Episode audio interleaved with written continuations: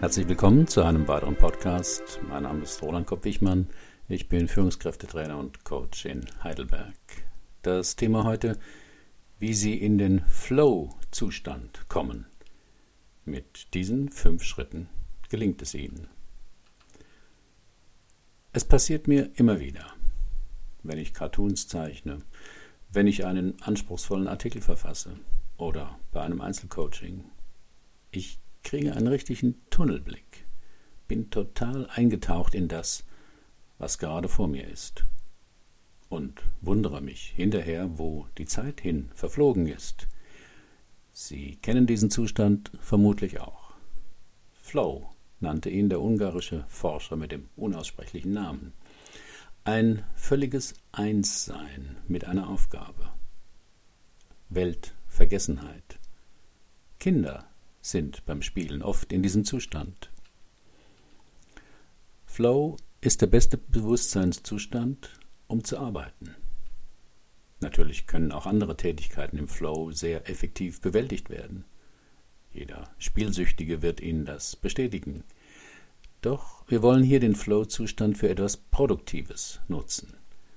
Denn obwohl der Zustand sich fast mühelos anfühlt, können Sie Erstaunliches damit leisten.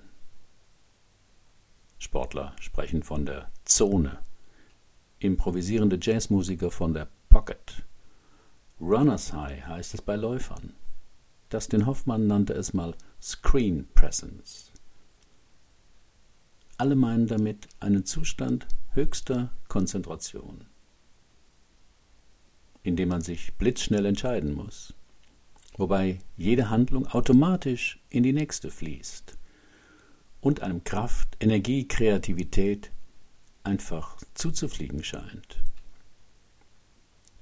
Wenn dieser Zustand so hervorragende Resultate bringt, wäre es doch lohnend, wenn wir diesen Flow-Zustand öfters herbeiführen könnten.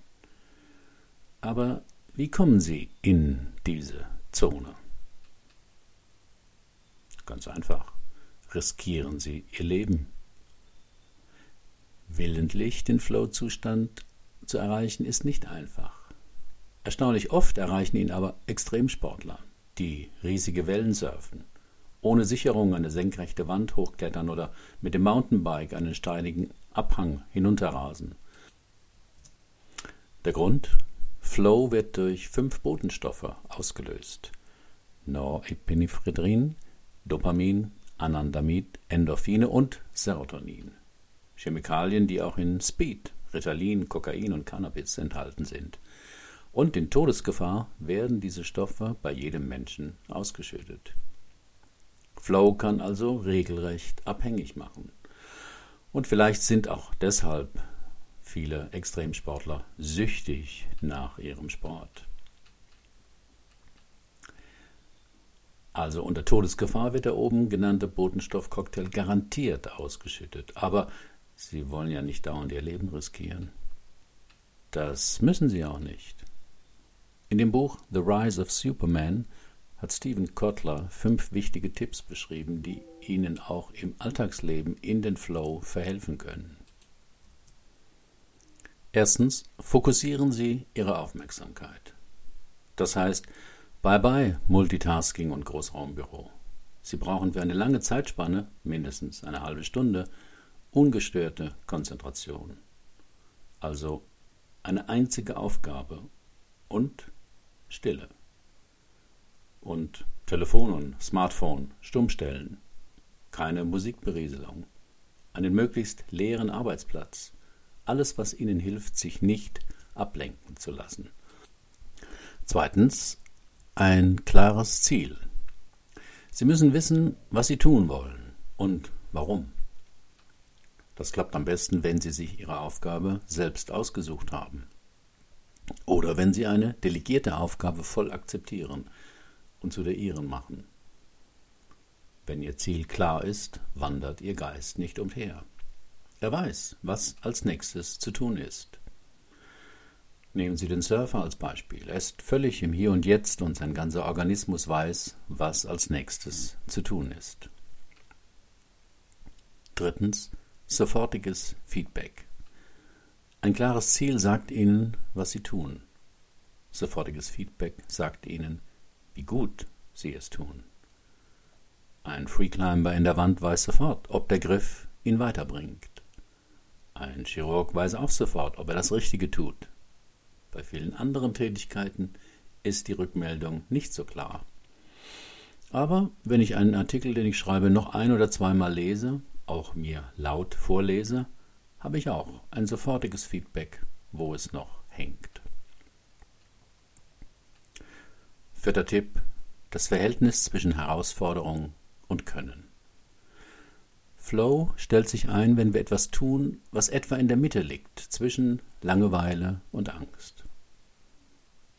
Erleben Sie Ihre Aufgabe als langweilig, wird Ihr Geist abschweifen. Ist die Anforderung zu schwierig, bekommen Sie Angst und suchen nach Auswegen, dem Ganzen zu entgehen. Idealerweise ist Ihre Aufgabe also etwas größer als Ihr momentanes Können. In diesem schmalen Korridor, zusammen mit dem sofortigen Feedback, entsteht Flow. Fünfter Tipp: schmerzhafte Konsequenzen. Der Hochseilartist denkt nicht an seine Steuererklärung. Der Bankräuber nicht an den letzten Ehestreit. Wenn Gefahr droht, brauchen wir keine Extrakonzentration. Sie ist einfach da. Dafür sorgt die Überlebensangst. Viele Aufschieber wissen das und machen deshalb unbewusst wichtige Aufgaben auf den letzten Drücker. Sie sind extrem fokussiert, weil jede Ablenkung das anvisierte Ziel, die Klausur, den Vortrag etc. gefährden würde. Wenn es keine schmerzhaften Konsequenzen gibt, schaffen Sie welche.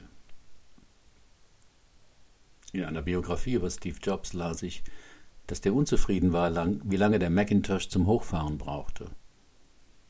Der verantwortliche Programmierer wollte ihm erklären, warum das nicht zu ändern ist. Aber Jobs fuhr ihn an. Angenommen, ein Menschenleben hinge davon ab, dass er zehn Sekunden schneller hochfährt. Der Programmierer klemmte sich nochmal dahinter und reduzierte die Zeit nicht um zehn Sekunden, sondern um 28. Druck hilft. Auf stick.com können Sie Ihr Vorhaben öffentlich machen. Das macht schon mal Druck. Zusätzlich können Sie dort einen Geldbetrag bestimmen, der bei Nichterreichen Ihres Ziels automatisch an eine Organisation gespendet wird. Am besten an eine, die Sie zutiefst ablehnen. Für Vegetarier also an den Verband der Fleischwirtschaft. Für stramme CSU-Wähler an den Verband schwuler Polizisten. Sie verstehen das Prinzip. Starke emotionale Beteiligung.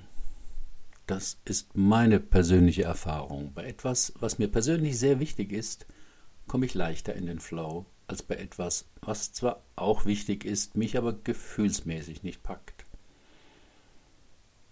Aber auch wenn ich etwas nicht gern mache und ich mich dazu entschlossen habe, es zu erledigen, kann ich in den Flow kommen. Weil das Ziel klar ist und ich mich entschieden habe, es zu tun.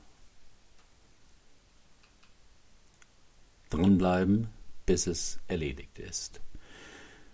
Ich schreibe fast jeden Morgen eine Stunde lang an etwas. An einem Blogartikel wie diesem, ein Kapitel für einen neuen E-Mail-Kurs oder etwas anderes.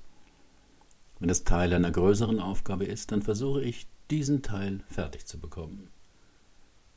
Nicht abgelenkt arbeiten ist dabei enorm wichtig. Da ich fast immer am Laptop arbeite, nutze ich oft OmWriter, ein Schreibprogramm, das alle Störquellen, Editoren und den Desktop komplett ausblendet. Mein Fazit, den eigenen Geist zu trainieren, speziell die Fähigkeit, sich auf Knopfdruck fokussieren zu können, halte ich für eine wesentliche Voraussetzung, um Dinge zu erledigen oder große Projekte erfolgreich zu Ende zu führen. Flow ist die Belohnung, wenn man das erreicht. In einer Zeit, in der wir von morgens bis abends Ablenkungen ausgesetzt sind, bedarf es dazu einer starken Abgrenzung. Achtsamkeit und Meditation sind dafür gute Vorübungen. reichen aber meiner Meinung nach nicht aus. Wie sind Ihre Erfahrungen mit Flow?